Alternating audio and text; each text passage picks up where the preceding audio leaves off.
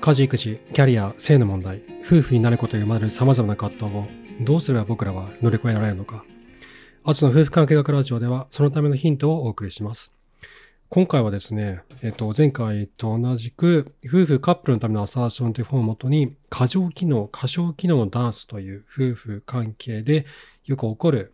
現象について話をしようと思います。何って、過剰機能、過小機能って何って思うと思うんですけど、僕もこの言葉だけ聞いたらよくわからなかったんですけど、すごいわかりやすい概念で、本当によく起こってるんですよね。こういった現象すごい起こってて、僕が話聞いてきた何十人もの方たちの話の中にもよく出てきました。特に女性からのお悩みでよく聞きましたね、こういう話は。で、これ何かっていうと、しっかり者の夫や妻がいて、で、そのパートナーが、まあ、ダメなパターンっていう、その二人が織りなす悪循環なんですね。それが過剰機能、過小機能ダンスって言われてて、でもうちょっとわかりやすく言うと、えっ、と、本書で書かれてたのは、昔よく使われてたのが、夫がアルコール依存症で、もう酒ばっかりこうかっくらってて、全然働かねえっていう、もうダメ夫っていう感じ。もうアルコール依存症の夫。で、それをけなげに支える妻、献身的な妻といってこの構図。これが、えっ、ー、と、過剰機能、過小機能ダンスっていうふうに昔は言われてたんですって。まあ、わかりやすいですよね。確かよくあったんだろうなっていう気もしなくもないです。僕が僕今40代ですけど、僕らの親の世代って結構なんだろう、その酒をすごい飲んでる父親とか、あの、パチンコとかのギャンブルにハマってる人とかね、結構親世代多かったんですけど、その上の世代も多いかもしれないですね。まあそういった二人の関係が織りなす悪循環のことを言うんですけど、今はね、結構、うん、変わってなくはないけど、僕が聞いてる話では、えっと、夫がなかなか働かないとかね、えっと、次の仕事をなかなか見つけないとか、えー、働かないって話多かったですね。働かない、やる気がないみたいな話が多い。アルコール依存症、あとギャンブル依存症とかもありましたね。そういった話は結構ある。で、こういうふうに、えっと、しっかり者の方が、えっと、過剰機能で、ダメなパートナーが過小機能と言われてるんですね。で、ダメなパートナーについてもうちょっと話をしていくと、まあ、その機能がまあ少ないってことですね。過小機能、機能がとても少ない状態。で、多くは心身の問題を抱えていると言われています。アルコール依存症、ギャンブル中毒、働かないとか、そういった問題を抱えている。で、世間からはダメな夫とか、ダメな妻というふうに思われやすいと。じゃあ一方で過剰機能の方は何なのかっていうと、こういったダメなパートナーをこうつい支えちゃう人たちなんですよね。こういうしっかり者の人たちって過剰機能を持ってるっていうふうに書かれてるんですけど、まあ、ついついこう、なんだろう、こう、サポートしたくなっちゃうんですよ。で私がいなきゃダメだわ、みたいなね。俺がいなきゃこいつはダメなんだ、みたいな風に思ってしまって、その過剰機能のパートナーを、こう、過剰にこう、サポートしちゃう。で、ついこう支えすぎちゃって自分が頑張って働きすぎたりとか、頑張って家の中のことをやりすぎたりとか、で、そういうことをこうやりすぎてしまって、もう疲れちゃうっていう、やってらんないっていう風になっちゃうっていう状態ですよね。で、この過剰機能を持っているパートナーっていうのは、もう常にそのダメなパートナーを支えてる。で、周りから見たらこのしっかり者って、すごいちゃんとしてるように見えるんですよ。この人問題ないな、しっかりしてるんだなっていう周りからすごい見られて、あそこの奥さんもしっかりしてるわねってこう言われたりとか、あそこの旦那さんしっかりしてるわねってこう周りから言われたりとか、そういうふうに見られたりしてると。だけど、周りからそう見えるんだけど、本人にとってはしっかり者ね、しっかり者の本人にとってはすごい苦労してるんですよ。すごい辛い思いしてるんですよ。で、なぜかっていうと、パートナーがダメすぎるから、ついつい頑張りすぎちゃうんですよね。さっき言ったみたいに、代わりに頑張って働いたりとか、えっと、体のケアしたりとか、心のケアしたりとかして、ついつい頑張りすぎちゃう。そう、僕が聞いてる話では、さっき、アルコール依存とギャンブル中毒の話はしたんですけど、えっと、大人の発達障害を抱えてる夫がいるっていう女性も結構いらっしゃって、えっと、ADHD だったりとか、えー、なかなか世間とこううまくコミュニケーションが取れなかったりとか、あ、あと、すごいトラウマを抱えてるってケースもありましたね。これは過小機能とちょっと違うんだと思うんだけど、そういった、えっと、幼児期のトラウマ、いじめられていたりとか、えっと、えっと、性的トラブルにあったりとか、そういった背景があると、それによって、こう、心身の問題、何かに対する依存症とか、えっ、と、過剰機能っていうのをもたらしやすいのかもしれないです。それ、それだけが原因じゃないと思いますけどね。その幼少期のトラウマというのは、夫婦関係に大きな影響を及ぼすので、僕は早早いうちにトラウマ治療専門家の方のところに行って、ちゃんと治療をすることを僕はお勧めはするんですけど、だけど、まあ、そういった背景があったりもするんですよね。発達障害の話は結構何度も聞きました。いろんな方から聞きましたね。自分の夫のことを、のね、様子を調べてみると、こう、ググってみると、あ、これぴったり合ってる。発達障害の症状と、症状というか特特性と、うちの夫が合ってるっていうケースはすごいたくさんあったんですよ。で、いろんなね、まあそういった何かしらの心身の課題っていうのを抱えてるわけですよ。だそれを、そういったパートナーがいると、ついついこう、支えたくなるんですよね。その、僕が聞いた話だと、その、女性が支えるケースがすごい多かったですけど、こう、ついついこう、支えたくなる。こう、なんとかしたいと思う。それ自体はすごくいいことだと思うんですけど、それ、ここで言っている過剰機能、過小機能ダンスっていうのは、それをこうやりすぎてしまうと、ダメパートナーは余計頑張んなくなるって書いてあるんですよ。困っちゃいますよね。お前がしっかりしないからこっちはいろいろやってるんだぞっていうふうになるんだけど、こういろいろこっちからこういろいろこうさあとこうサポートこうし続けることによって、あ、俺別に何もやんなくていいんだな、みたいな。まあこいつが助けてくれるからいいんだなっていうふうに勘違いしてしまって、余計に頑張んなくなるっていう困った現象が起こるってことが書いてます。これが過剰機能、過小機能のダンスですね。で、でさっきのダメパートナーの話に話を戻す、話を戻すと、まあ、この人たちは心身の問題を抱えていて、ダメな夫、ダメ妻だというふうに思われやすいと。で、なんでこの人たちはいつまで経っても、その、ちゃんとしないのか、ももっと過剰機能寄りに寄らないのか、もっとちゃんとしっかりしないのか、なんでしっかりしないのかっていうと、自立することを恐れていたり、えーと、自立することを恐れているがために依存的な立場にとどまっているっていうふうに言われてるんですね。怖いんですよ。自立することが。自分がしっかりすることが。自分の足でこう立つことは怖い。これなんで怖いのかっていうのは多分その人それぞれいろんな背景があると思うんですよ。多分僕はいろんな人の話聞いてて思うのは多くは幼児期の家庭環境が大きな影響を与えてるんじゃないのかなって思うんですよ。例えば周りがね、いろいろこうやってくれてたと、子供の時からやってくれてたおかげで、周りが助けてくれるのが当たり前の環境だったから、自立する必要がなかったりとか、で自立することによって何が起こるんだろう未知の世界、怖いって思ったりとかね。あとは幼児期のトラウマも影響してるかもしれない。いろんなことが影響してるかもしれない。で、それによって誰かに依存し続けるっていう立場に自らとどまっているっていう現象が起こってるんですね。で、もう一度、しっかり者の方の話を戻すと、なんでこの人たちはいつまで経ってもしっかりしてるのか、いつまで経ってもしっかりしてるのかって言うと変だけど、なんでこの人たちはしっかりし続けるのか、なんで、あの、もう嫌になっちゃったとか、もう嫌だとか、もうもうなんかもうもう疲れちゃったなみたいな風になんでならないのかっていうことなんですけど、誰かに依存することができないですよ。そして、やりすぎなほど自律的な立場にとどまる傾向が高いんですね。だから、自分からパートナーに依存できないから、自分に依存するパートナーを必要としているっていうふうに書かれてます。で、これは、よくあるんですよ。僕の話聞いてる中でよくあって、すごいダメな夫が夫がすごいダメなんですと、全然働きませんとか、アルコール、酒ばっかり飲んでますとか、あの、パチンコばっかりやってますとか。で、別れればいいじゃんって思うじゃないですか。普通に考えたらね。第三者からしたら思いますよね。いや、ええー、って思うじゃないですか。で、その彼女たちもいろんな人に相談して、なんで別れないのってよく言われるんですって。確かにそうですよね。だってね、あの、朝から酒ばっかかっくらったり、全然働かなかったりとか、えっと、全然仕事しなかったりとか、パチンコばっかりやってるとか、あんなすぐお金がなくなるものなんでやれるのか僕には分かんないですけど、そういった状態になってて、言っても言っても治んないと。で、そのダメ夫をこう、支えるためにすごい苦労してると。家の中の家事もやって、子供の世話も全部やって、なんなら夫の世話もやって、なんでそんなことするの？やめればいいじゃん。別れればいいじゃん。ってみんな言うんですって。僕もそう思うんですけど、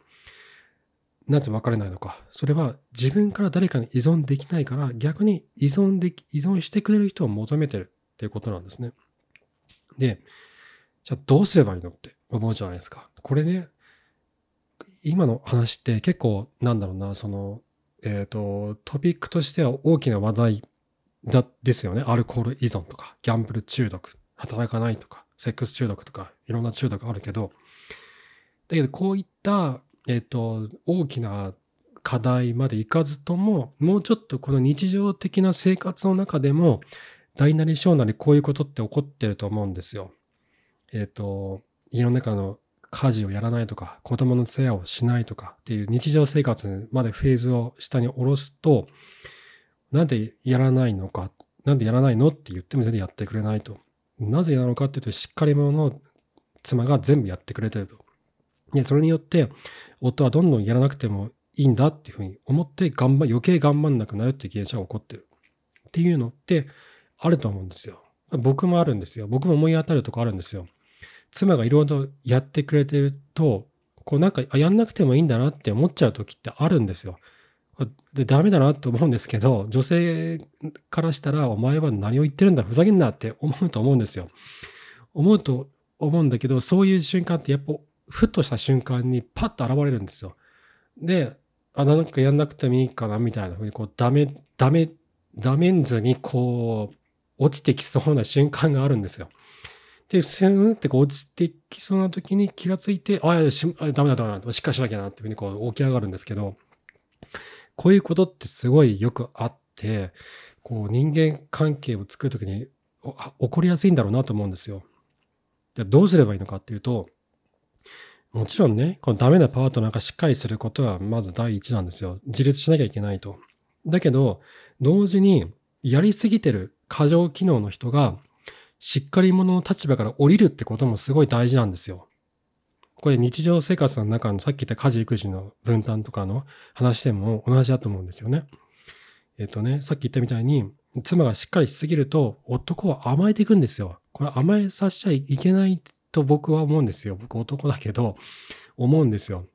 しっかりしすぎると、もうなんか、あ、なんかやってくれるからいいかな、みたいな風になっていく男はたくさんいるんですよ。僕も含めてね。だから、たまには、あ、もう疲れちゃったなーって、もう嫌になっちゃったなーって、もう、もう、もう何も、何もかも嫌っていう風になって、もう家から出てっちゃっていいんですよ。逃げ出しちゃっていいんですよ。家出しちゃっていいんですよ。もううちの妻なんて何回家出したかわかんないですよ。もう、なん、最近ないけど、子供2、3歳ぐらいの時までは結構よく家出してて、あ、今でもあるな。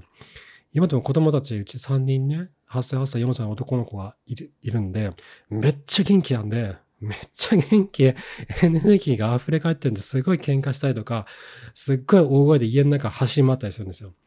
で妻が疲れちゃって、もう、もういいって言って、もう、あの、どんだけ静かにしろって言うこと聞かないと、もういいって言ってバーンって家から出てくるんですよ。で、10分とか15分とか、あの、たまに30分とか、外散歩したりして帰ってくるんですけど、で、そうなると、子供たちもやらざるを得ない状況になるから、なんか、急に素直になってお風呂に入り始めたりとか、急に素直に宿題始めたりとか、急に素直にご飯食べ始めたりとかするんですよ。で、僕も妻が言っちゃったから仕方ないから、あ、自分しかいないからね。自分しかいないから、じゃあやんなきゃと思って家の中でこうやったりとかするんですよ。たまに家出したっていいんですよ。タック疲れちゃったって時は。で、これは男も同じなんですよ。僕ら男性って、男性だけじゃないと思うけど、男性により多い傾向として、自分が辛い時とか、辛さとか寂しさを、あんまりこう、誰かに言うことってないじゃないですか。弱みをさらけ出すっていう時ってないと思うんですよ。例えば、仕事ですごいなんか嫌な言われ方を誰かからされたいとか、取引先とか上司とか同僚とかから、他の部署の人とかからね、仕事で関わってる人から、なんかすっごいネチネチした、すっごい嫌な言い方されたりとか、嫌味言われたりとか、馬鹿にされたりとか、っていうことってあると思うんですよ。僕もありますもん、今でもそういうことって。で、それをね、誰にも言えないんですよ。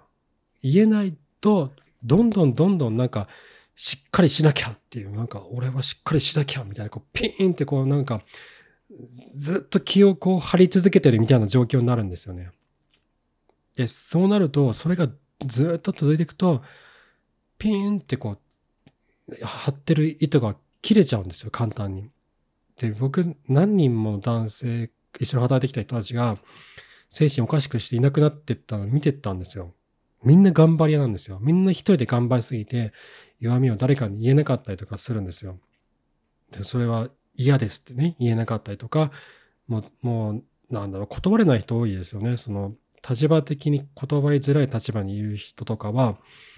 こう、なんだ、取引先からのね、提案とか、あ提案じゃないな、その話とか会話とか、まあ、仕事内容もそうだけど、日常の生活、日常の中の会話でも結構傷つけるような言葉を言われたりして、言い返せない。自分の中でも処理できないから、アルコールでごまかしたりとか、毎日飲みに行ってる営業の人とかいたんですけど、とか、で、いつかこうメンタルがプチンって切れちゃうんですよ。プチンって切れて、メニエール病になったりとか、うつ病になったりとかで、もう戦線離脱していくんですよ。何人も人がいなくなってきました。僕も危ない時ありました。そうならないためには、過剰機能の立場から降りるんですよ。しっかり者の立場が降りるんですよ。もう疲れちゃったな、嫌になっちゃったなって言ったっていいんですよ。もう嫌だなって、疲れちゃったなって、もう嫌になっちゃうなって。もうそんな、なんか弱いとか、めめしいとか思う必要ないんですよ。だってそれが人間なんだもん。人間だったら誰だって感じるんですよ。そういった辛さを。いや、あの弱い部分、弱いって言うけど、僕はそれ弱いポイントじゃないと思うんですよ。そのウィークポイントみたいに風に感情をさらけ出すことを言うけど違うと思うんですよ。これ、たまにポッドキャスト出てくる、あの、新さんの上藤さんが言ってますけど、柔らかい気持ちなんですよ。自分の中のソフトな感情なんですよ。その柔らかな気持ちを外に出すことって全然悪いことじゃないんですよ。それを出すことによって、相手は、あ、そんな、その自分の中のその素直で傷つきやすいその脆い気持ちを出してくれるんだと言って受け止めてそのなんだろうな信頼してもらいやすくなるんですよ自分が素直な気持ちを出すことによってだからねもし男性の方で自分がしっかりしなきゃなと思ってピシッとこうずっとねしてる人たちはその立場から降りてもうなんか疲れちゃったなって嫌になっちゃうなっていうふうに自分の柔らかな気持ちを同僚に話したり妻に話したりとかすることによって逆に信頼されやすくなるんですよ。でそしてその立場から降りることによって周りの人が逆にねそっちの方の周りの人の周りの人は過小機能だったとしたらそちらの人たちがだんだんと機能が上がっていってお互いにこう助け合えるようになっていくんですよ。でねで僕いろんな人の話を今まで聞いてきたんだけどそのアルコール依存とかギャンブル中毒って何を言ってもどうにも治らないっていう人たちってやっぱいると思うんですよ。で、本人も努力のしようがないとか、で、自分がね、その、そういったパートナー抱えてる人が過剰機能の立場から降りて、しっかり者をやめて、やめてもどうにもならない、もうずっと頑張っていけどどうにもならないっていう時は、別れるのも方法の一つだと思うんですよ。僕これ夫婦関係改善のヒントとして送ってるけど、話をしてるけど、どうにもならない時は別れるっていうのも一つの選択肢だと僕は思ってます。それ、すぐそこになんかすぐじゃあ別れようっていうんじゃなくて、その別れなくても済むための方法はたくさんあるけど、こういうこういった話とかね、夫婦関係の間で起こる悪循環の知識の理解とかもちろん必要だと思うんだけど、どうにもならなくて自分たちが幸せに生きられないんだったら、別れるっていうのも方法の一つなんじゃないかなって僕は思ってます。だけど、その前にやること、できることはいっぱいあると思うんですね。で、そのための一つが、抱え込みすぎないと、しっかり者の立場から降りる。相談するとか、意見を聞くとか、そういったなんか、なんかカチンカチンとした話じゃなくて、もっと柔らかな、こうふわふわっとした柔らかな感情の素直な共有を夫婦がしていくことが大事なんじゃないかなって僕は思っています。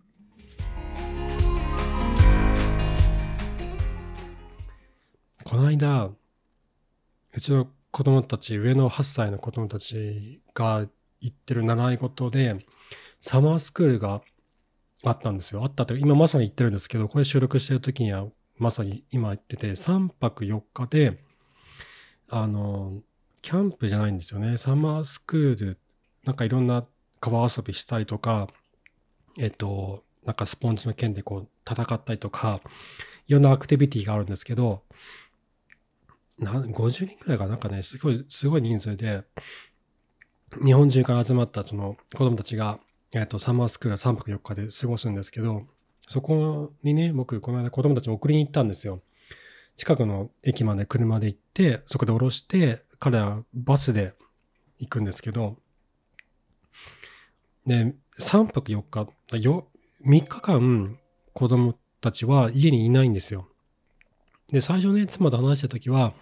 ああ、もうあのなんかすごい賑やかな、あの、毎毎日言い方悪いけど、うるさいあの子たちがいなくなると、あの、なんかいろいろ、今までできないこと、できなかったことができるし、気が楽ね、みたいな話をしてたんだけど、いざね、その公園に僕は子供たちを送って、じゃあね、行ってらっしゃい。ちゃんと水筒の水飲むんだよ。あのご飯食べるんだよって。で、バーンってハイタッチして、じゃあねって言って公園から出て行って、2分ぐらい経ったら、僕は猛烈な寂しさに襲われたんですよ。もうさっきと言ってること真逆なんだけど、あ、いないんだなって思っちゃったんですよ。別にもうなんか根性の別れじゃないんだけど、たった3日間なんだけど、ずっと一緒にいるから僕らって家家に帰れば必ずいるし、えっ、ー、と、土日は必ず毎日一緒にいるし、一緒にいない時間で仕事してる時だけなんですよね。だから、すごい慣れなかったんですよ。その彼らを公園に送って、僕が駐車場に車を取りに行くので、そのわずか10分間の間ですら僕はすごい寂しさを覚えて、あ、これ、この、この子たちが家を出て行ったら本当に寂しくなるなって思ったんですよ。でね、その日家に、と、その後僕仕事に行って、えっと、夕方8時半ぐらいかな、遅くなっちゃったんだけど、家に帰って、三男がね、家にいたんですよ。三男と妻がいて、すっごい三男おとなしかったんですよ。いつも、いつもだったら、上の子たちと、わー、キャー、ヘイ、ヘイ、フェプパーみたいな感じで、もう、ヘヤーンってもうすごい、もう元気いっぱい暴れ回ってるんですけど、すごいなんか借りてきた猫みたいにおとなしくなってて、一人でいられなくて、2階に行くのも1階に行くのも妻と一緒なきゃダメで、一人で部屋にいられなくなってたんですよね、寂しくて。で、その日の夜はね、家の中がすっごい静かで、静寂に包まれてて、僕は、この、その送り届ける前までは、そうなったらすごいなんか落ち着くと思ってたんですよ。あ、なんかすっきりしたみたいな。あ、なんかやっと一人になれたみたいな。あ、なんかいろいろできるなみたいな風に気持ちがこう落ち着くんだろうなと思ってたんだけど、逆で、全然落ち着かないんですよ。全然落ち着かなくて、静かすぎて落ち着かないんですよ。あの子たちがいないのがめっちゃ寂しいんですよ。もう毎日ギャーギャーワーワー言ってて、もううるさいなーってもう怒ったりとかしてるんだけど、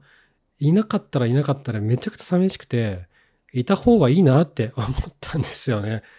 こんなこと思うなんて思うなんて全然思わなかったんだけど、めっちゃ寂しかったんですよ。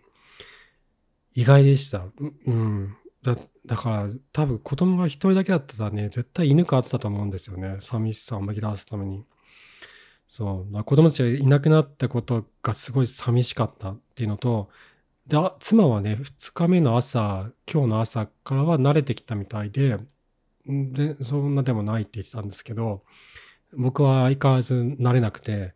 多分ね、こう、なんか誰かをこう、世話をしたくてしょうがないんですよね、きっと僕は。なんか、誰かのこのケアをしたくてしょうがなくて、面倒を見たくてしょうがなくて、今すぐ犬飼いたいと思ったぐらいでしたもん。無駄にこう三男とこう戯れて遊んだりとかしてましたね。落ち着かなかったです。で、この時期、夏休みの時期ってちょっと親から離れたりとか、子供だけでどっか出かけたりとか、実家に帰ったりとかね、もしたりとかもあると思うんですけど、皆さんの家ではどんな感じでした？お子さんとしばらく離れてる時間とかもあったりとかする人もいると思うんですけど、長い休みの期間、子供として離れた時にどんな風に感じたかとか、もしよかったらぜひコメント欄などで教えてください。はい。ということで、えー、今回も最後までありがとうございました。アツの夫婦関係学ラジオは毎週月曜、木曜、朝5時配信です。最後のお知らせが3つあります。1つは番組のフォローをぜひよろしくお願いします。最近フォローしてくださる方がすごい増えてて、えっ、と、Spotify が670人ぐらいかな。で、Apple Podcast は集計できないかわかんないけど、ちょっと少ないぐらいだと思うんで、合計多分800人ぐらいの方にフォローしていただけてると思うんですよね。すごい嬉しいです。ありがとうございます。で、二つ目は、えっと、番組のコメントを募集しています。お便りを募集しています。こんなこと思ったとか、うちはこうだったとか、あと、単なるあのご感想だけじゃなくてお、悩み相談とかも一緒に受け付けてますので、Google フォームが概要欄にありますので、そちらをぜひ使ってください。お便り募集しています。で、最後は、えっと、僕の夫婦関係研究のサポートを募集してます。これはノートのメンバーシップを使ってまして、いただいたサポートは、ポッドキャスト、夫婦関係ラジオの運営費用であったり、取材費用、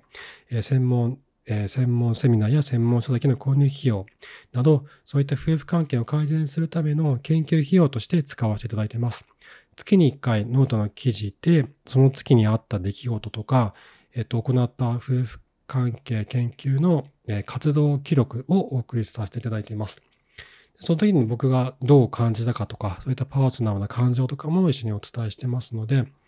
ちょっと応援してもいいかなとか、と思う方はぜひご視聴よろしくお願いします。えー、概要欄にリンクを貼っておきます。ということで、えー、また次回お会いしましょう。さようなら。